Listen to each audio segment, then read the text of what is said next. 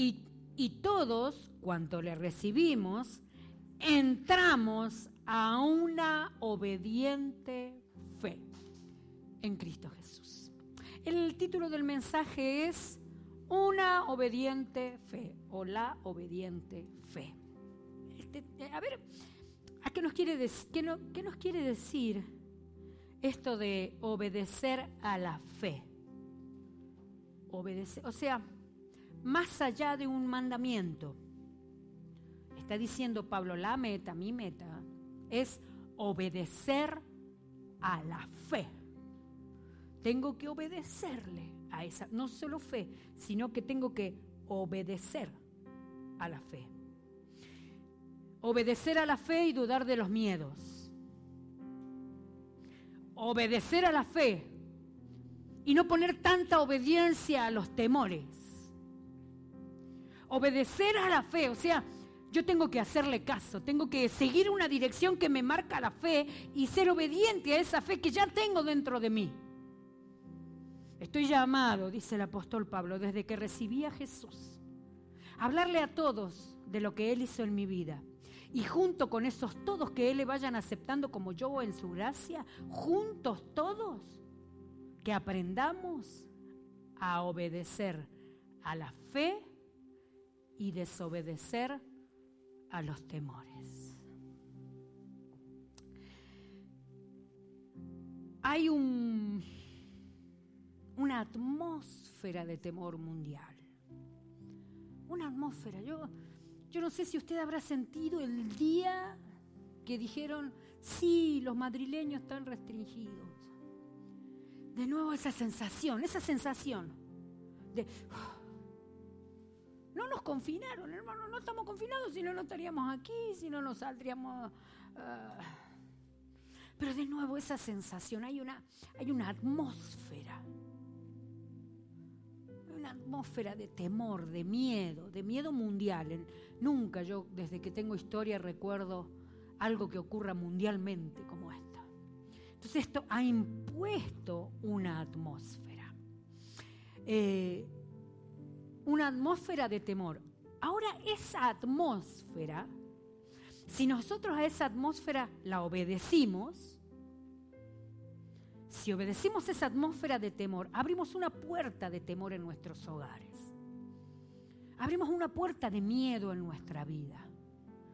Abrimos una puerta por la que esa puerta entraron las discordias, los problemas matrimoniales. Yo sé que los problemas matrimoniales no, no tiene nadie.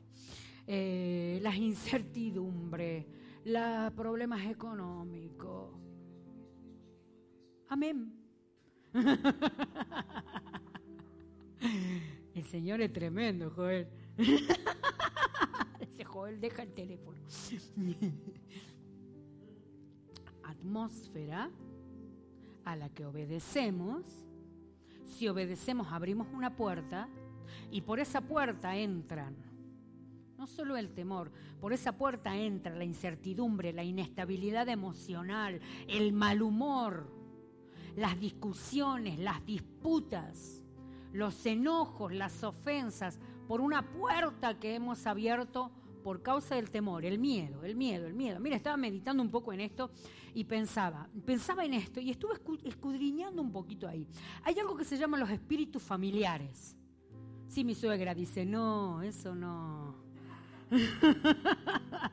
los espíritus familiares. Los espíritus familiares. Em, dice que los espíritus. Mire, le voy a leer lo que apunté acá, ¿no? Resumiendo un poco de todo lo que estuve leyendo. Un espíritu familiar es un espíritu maligno que se apega tanto a la personalidad de algo y se convierte en su manera de pensar.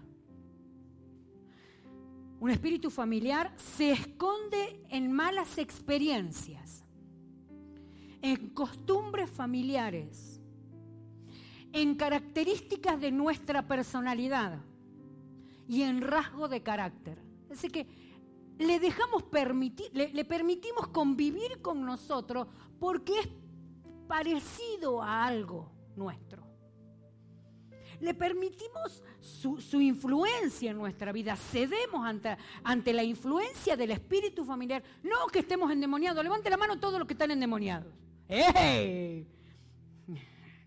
Ale, no levante la mano. Estaba con la mano. Nosotros los cristianos no estamos endemoniados, pero sí hay una influencia de un espíritu familiar. ¿Por qué nos dejamos influir por el espíritu familiar? Nos dejamos influir del espíritu familiar, gracias. Eh, ¿Por qué? ¿Por qué? Porque hay algunas características en nuestras costumbres, en nuestros hábitos. Alguien que tiene un carácter que se enfada de todo, todo el tiempo. Se enfada. No hay ninguno de esos tampoco aquí.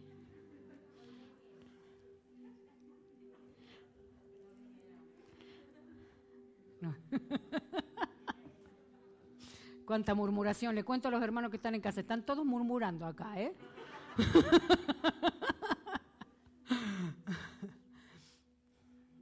ese, ese, ese que se enfada todo el tiempo, que es su carácter o su mal carácter, le vamos a decir, tiene ahí una afinidad con un espíritu familiar, que puede venir la ira, influirle fácilmente. Entonces, volvamos a los miedos.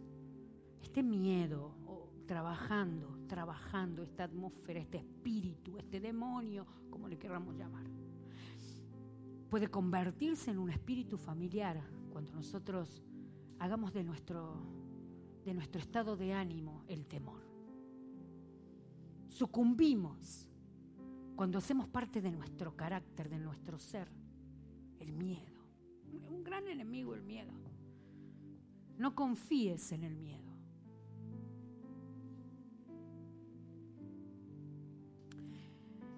¿Usted tuvo alguna experiencia? ¿Conoció a alguien muy mentiroso? ¿Sí? ¿Sí? ¿Sí? Bien. A mí, dice. Yo me conocí a mí. Allá en casa, ¿alguien conoció a alguien muy mentiroso? Levante la mano, levante la mano. Bien. Conocimos a gente muy mentirosa. Ahora la pregunta es, ¿Confiamos en gente que, no miente, que nos miente? Por supuesto que no. Lo mismo que venga Sofi, está dormida ya. Venga Sofi y me diga cuando salgamos de acá, te voy a dar una paliza que te voy a dejar dialogando con la muerte.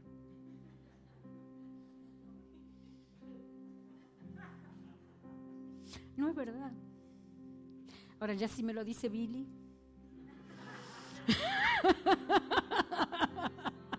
Ahí ya, perdón Billy por todo lo que te pueda haber hecho.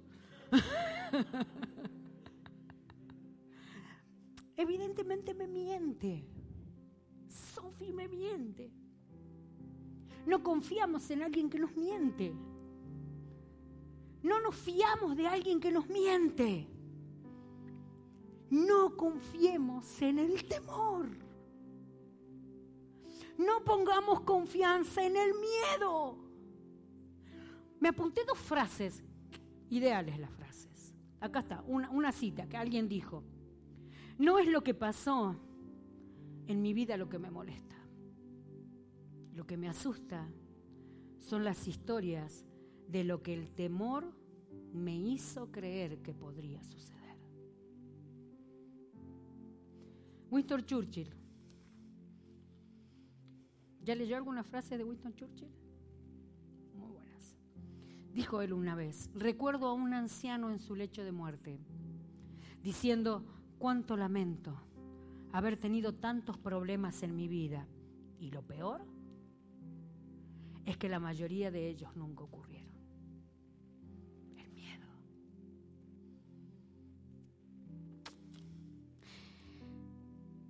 Estamos preocupados por situaciones reales, es verdad, es verdad.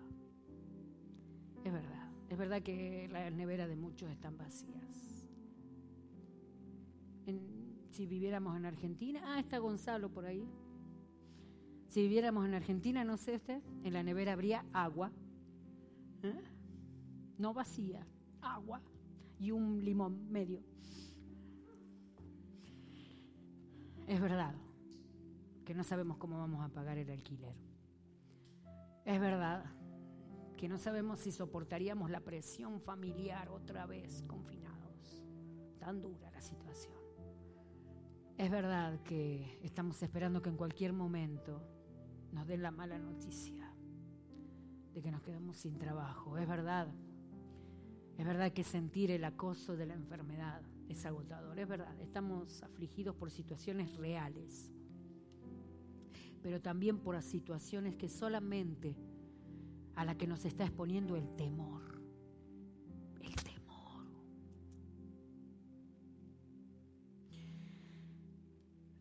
Las preocupaciones eh, no son buenas y tenemos que tomar precauciones. Mire, esta frase la tengo apuntada acá y me la tengo apuntada por ahí porque la quiero decir todo el tiempo. La pandemia solo afecta lo que hacemos, no debe afectar a lo que somos.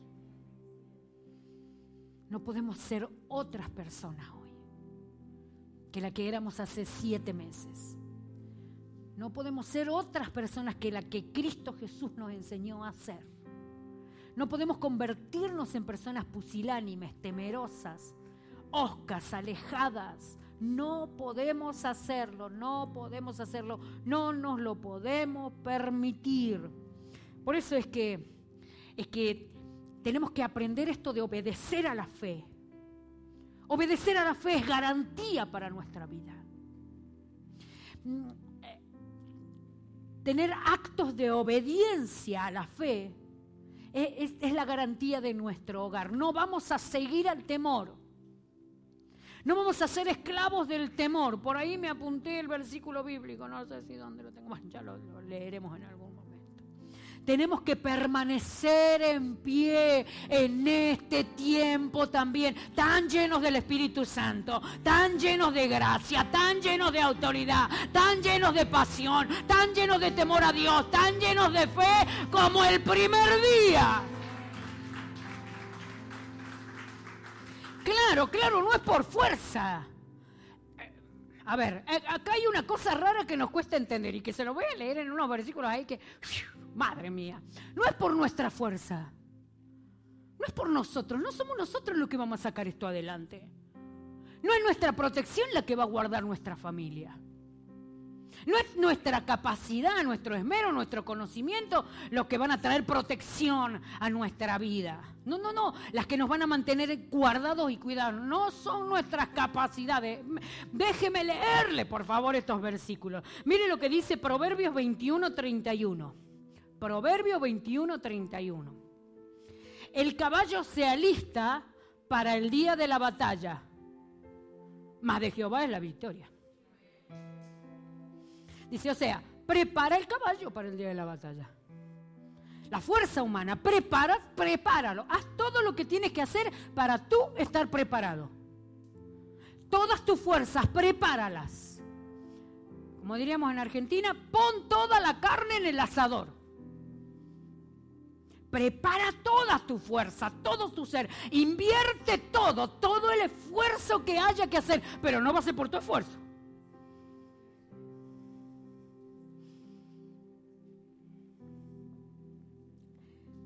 Salmo 33, 17 dice, vano para salvarse es el caballo. La grandeza de su fuerza a nadie puede librar. A ver, preparo el caballo.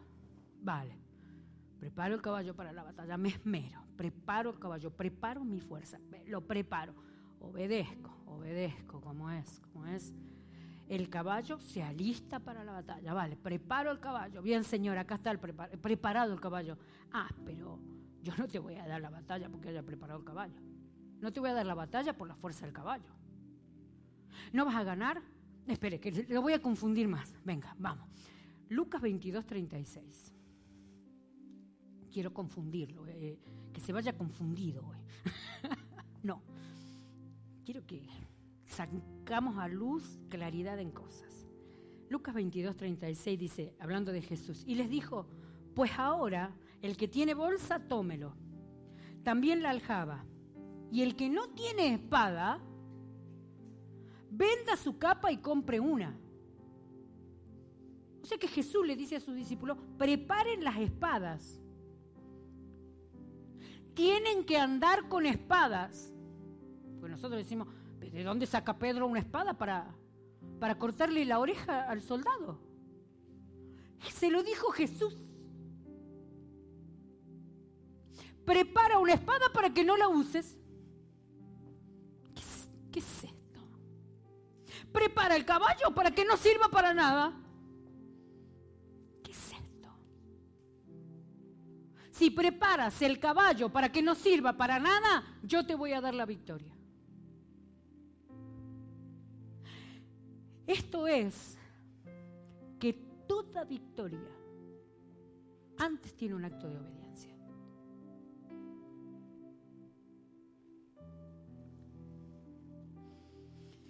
Toda fe da su fruto si antes tiene un acto de obediencia. A ver, ¿ganaron porque prepararon los caballos? No, no. ¿Ganaron porque los caballos estaban preparados? No, ganaron porque obedecieron. Las batallas que Jesús libró en la cruz del Calvario la ganó porque los discípulos tengan espadas envainadas. No. Porque obedecieron. ¿Qué es esto? Es el Señor con nosotros todo el tiempo, hermano. Es que el Señor es el que nos va a librar. Es que es el Señor el que nos va a dar victoria, es el Señor el que nos va a guardar, es el Señor que va a proteger a nuestras familias, eh, es el Señor el que va a rodear nuestros hogares, es el Señor que, que aunque nos... Ahí estamos, hoy positivo, di positivo. ¿Cuánto, ¿Cuánto estás de enfermo? Nada, nada. Pero es que es el Señor que está guardando nuestras vidas. Él, ¿cómo pagué el alquiler? No tengo ni idea cómo lo pagué, pero lo pagué. Es el Señor. Es el Señor que es fiel, hermano querido. Es el Señor.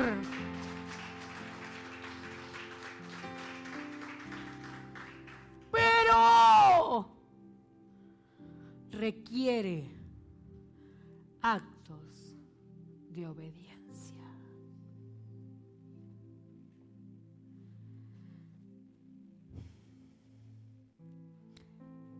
Obediencia, y le vamos a agregar algo a la obediencia permanente.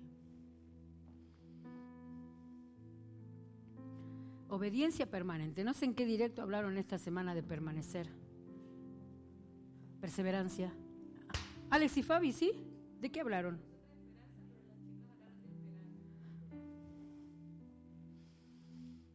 Y yo ya tenía ganas de contarle esto, pero digo, no, me cargo mi propia prédica. No, no. Lucas no, Mateo 17. Se lo voy a leer. A partir del versículo 14 al 22 creo que es.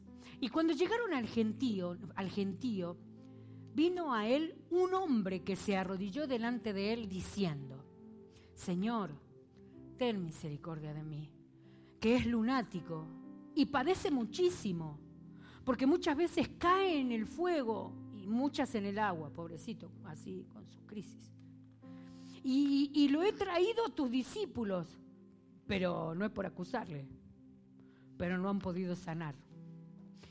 Respondiendo Jesús dijo, oh, a sus escuchen, esto me, mola de Jesús. Nosotros que nos creemos, ay, Jesús tan amoroso, tan dulce. Jesús, primero, hace una cosa, tiene tres discípulos que son sus amigotes, sus prefe, tres, sus preferidos. A esos tres los lleva al monte, los lleva a orar, los lleva a esos tres. Ahora se había ido él con estos tres, con esos tres. O sea que habían quedado los nueve. Esos nueve trataron de sacarle el demonio al endemoniado y no pudieron. Y Jesús les dice ahora, mire cómo le dice Jesús a esos nueve, que tenían que aguantar que todas las veces se vaya con los preferidos. Jesús les dijo, oh, generación incrédula y perversa. ¿Hasta cuándo he de estar con vosotros? ¿Hasta cuándo os he de soportar? Traédmelo acá.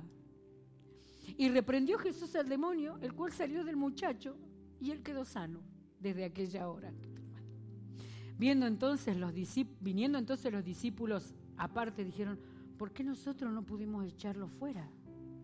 Y Jesús le dijo, por vuestra poca fe, porque de cierto os digo que si tuvieres fe como un grano de mostaza, dirías a este monte, pásate de aquí allá y se pasaría, y nada os sería imposible.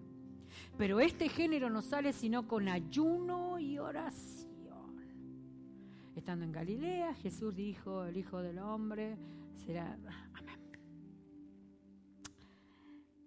Ahí está Jesús. Vinieron a decirle, mira, Señor, estuvieron orando por mi hijo y no, no pasó nada, vengo a ver si tú puedes hacerlo. Inmediatamente Jesús ora, queda libre y adiós. Entonces ellos vienen con su pregunta y Jesús les responde, les responde, ay mi pelo. Dice, ¿por qué mm, nosotros no pudimos echarlo fuera? Y Jesús le dijo, por vuestra poca fe. La palabra griega en, poca no es poca. La palabra griega en poca es breve. Por vuestra breve fe. Les dijo Jesús. Porque no se mantuvieron en la pelea. Les dijo Jesús. Mira, a mí me pasó, tuve la, grandísima bendición de estar en la, en la parte de liberación en las campañas de Carlos Anacondia, ¿no? Y muchas veces conté testimonio, vi, unas cosas terribles yo ahí. Eh, y me, tuve la experiencia de tener a un endemoniado ahí. ¿Alguien liberó un endemoniado alguna vez? Como, como uno siente el poder de Dios, ¿no?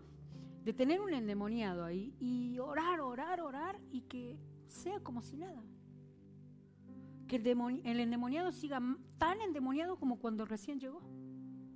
Sentir que uno choca contra la pared así, tú, que nuestra oración no llega, recién liberamos a uno, terrible, y ahora con otro y... Bueno, estos discípulos hicieron, les ocurrió eso. Oraron. No, no, no se libera. No podemos nosotros. Entonces el reproche de Jesús no es ustedes no tienen autoridad, oraron poco. El reproche de Jesús es, no permanecieron. ¿Saben por qué no pudieron hacer liberarlo? Porque no permanecieron. Porque la fe de ustedes fue muy breve, para, les alcanzó para un cachito nada más. La fe de ustedes les alcanzó para dar unos primeros pasos nada más. ¿Sabe por qué no vieron el poder de Dios y la obra del Señor? Porque se quedaron en el camino. Porque no perseveraron, porque no siguieron en la batalla, porque no siguieron peleando hasta ver la obra de Dios. Si no es por ustedes, no es por ustedes, no es por ti, Viviana, es por la sangre de Cristo, por el nombre del Señor, por la autoridad de la iglesia, por la misericordia de Dios. Lo único que le reprocha a Jesús es que no perseveraron un poco más. Obediencia a la fe, perseverando. Porque mm, estamos en medio de una batalla fuerte a largo plazo. Parezco negativa, ¿no? Pero no, no, no todo lo contrario.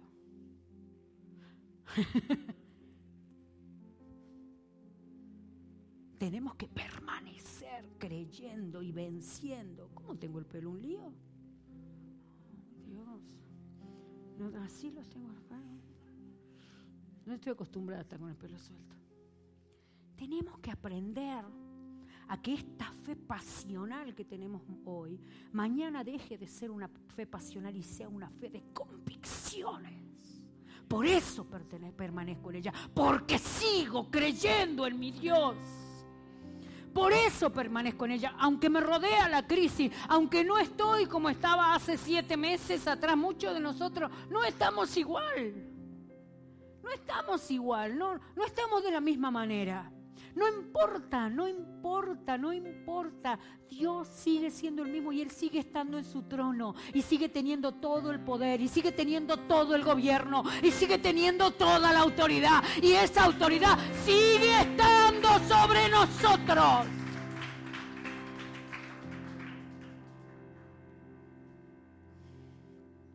Permanecer permanecer. Viendo la fe, obedeciendo la fe, obedeciendo la voz de Dios.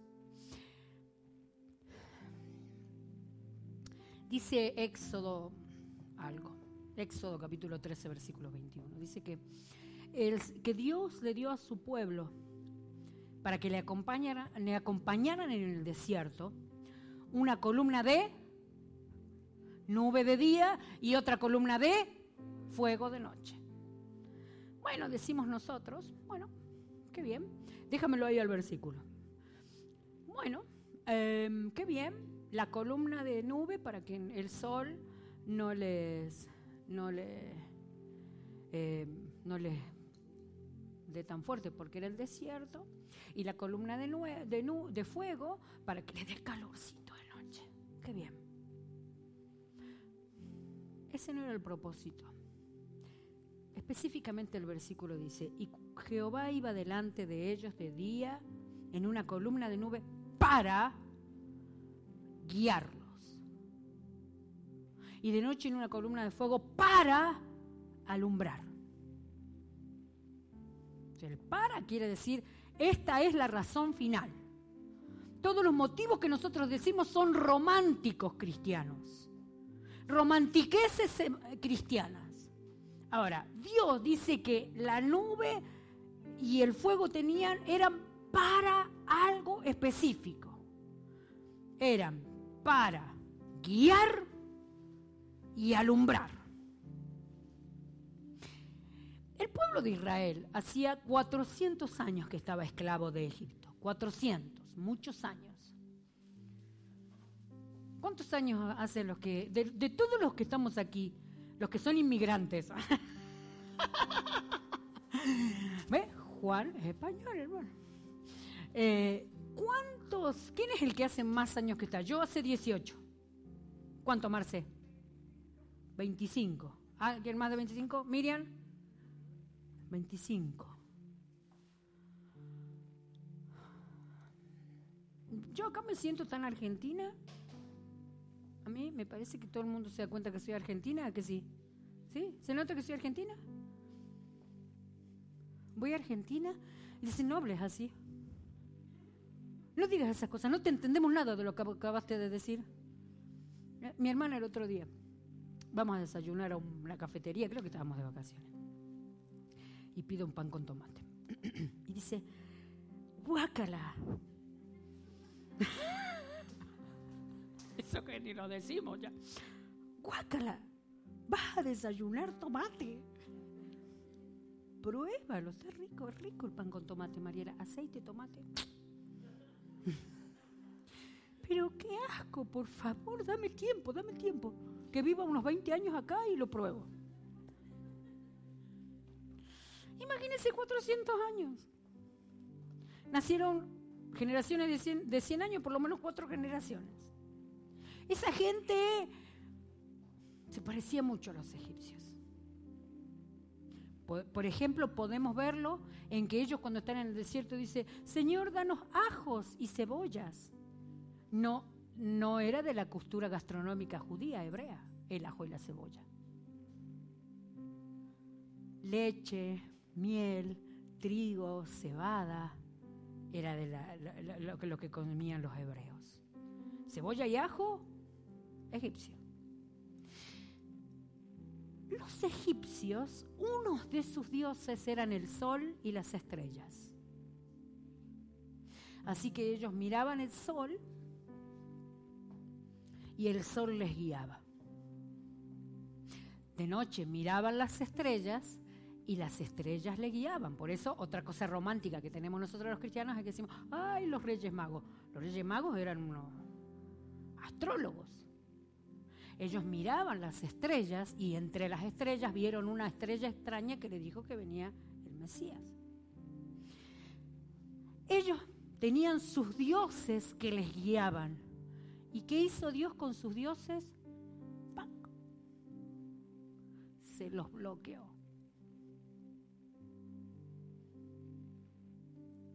De día, ¡paj!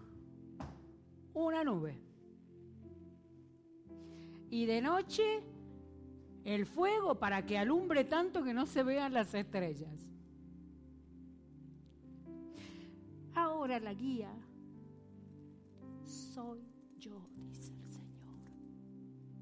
Ahora la voz que tienes que obedecer es la mía.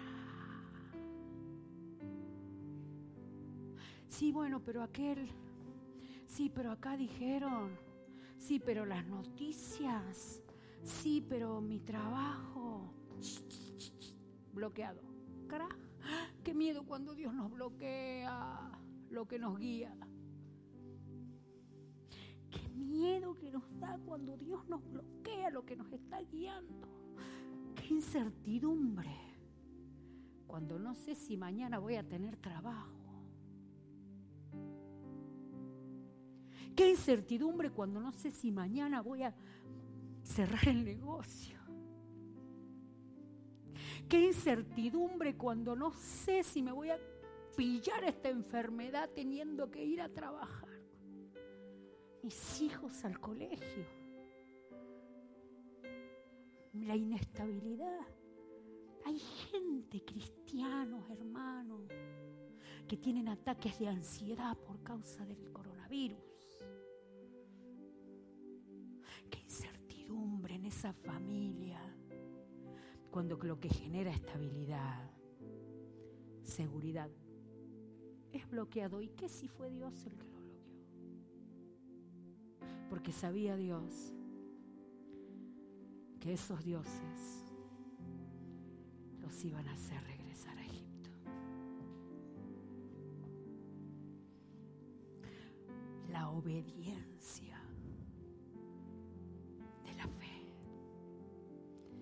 la obediencia de la fe. ¿Dónde estás? Porque el miedo es la fe en dioses equivocados.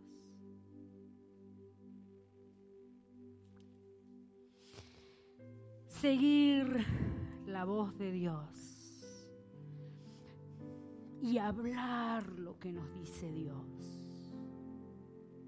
Ahí está, el profeta en un desafío. A ver qué hablaba ahora.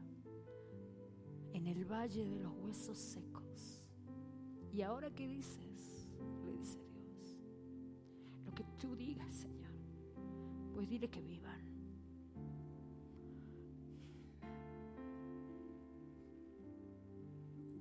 ¿Y ahora qué dices que tiene la nevera vacía? Lo que tú digas, Señor. Bueno, pues dile que está llena.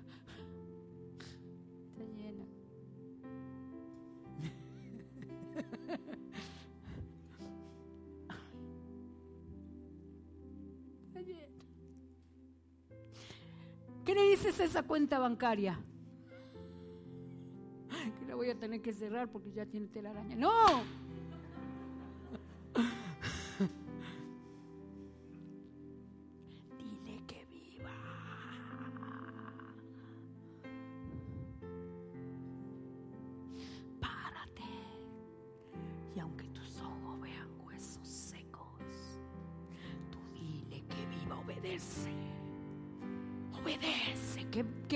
Que viva. Obedece, que viva, que viva mi casa. Obedece, obedece a la fe. Que viva porque Dios está conmigo. Que viva, que viva mi hogar porque Dios todavía está con nosotros.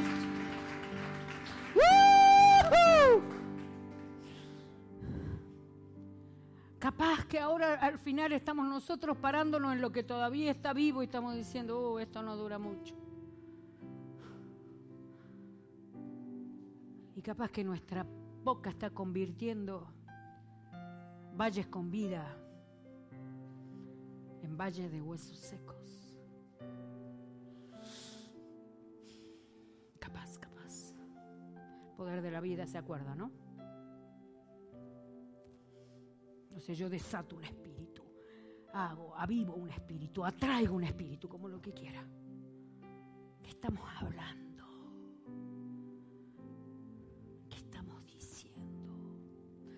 Alabanza, porfa. Y déjeme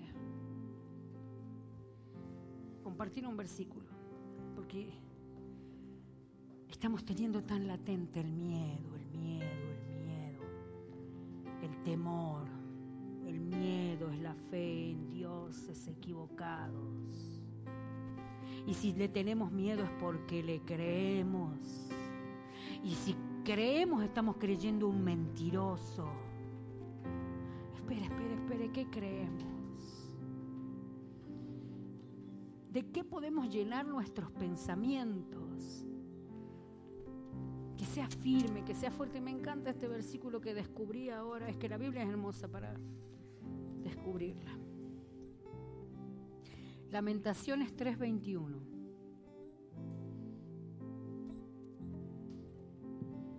En una versión dice, esto recapacitaré en mi corazón, por lo tanto esperaré. Y en la versión que yo tengo aquí dice, el recuerdo viene a mi mente y me llena de esperanza. Cuando recuerdo lo que Dios hizo por mí. Pero si no me están contando el cuento, yo sé. Si no estoy teniendo una fe absurda, romanticona, yo sé, hermano. Yo sé lo que Dios hizo en mí. Yo sé cuando vi la mano de Dios. A mí no me lo cuentan. Yo sé cuando vi la fidelidad de Dios en mi vida. Yo sé cuando hoy lo recuerdo. Esta chica que por semanas completas comía pan duro con mate cocido. Yo sé de dónde me sacó Dios. Esta muchachita desea- de- desechada por su Llorona de tanto llorar las tristezas de la vida. Yo sé de dónde me sacó Dios, hermano. Y lo que hizo en el transcurso de mi caminar en la vida, yo sé. Yo puedo dar estos testimonios que pocos tienen. Dios me sanó de cáncer. No me lo cuenta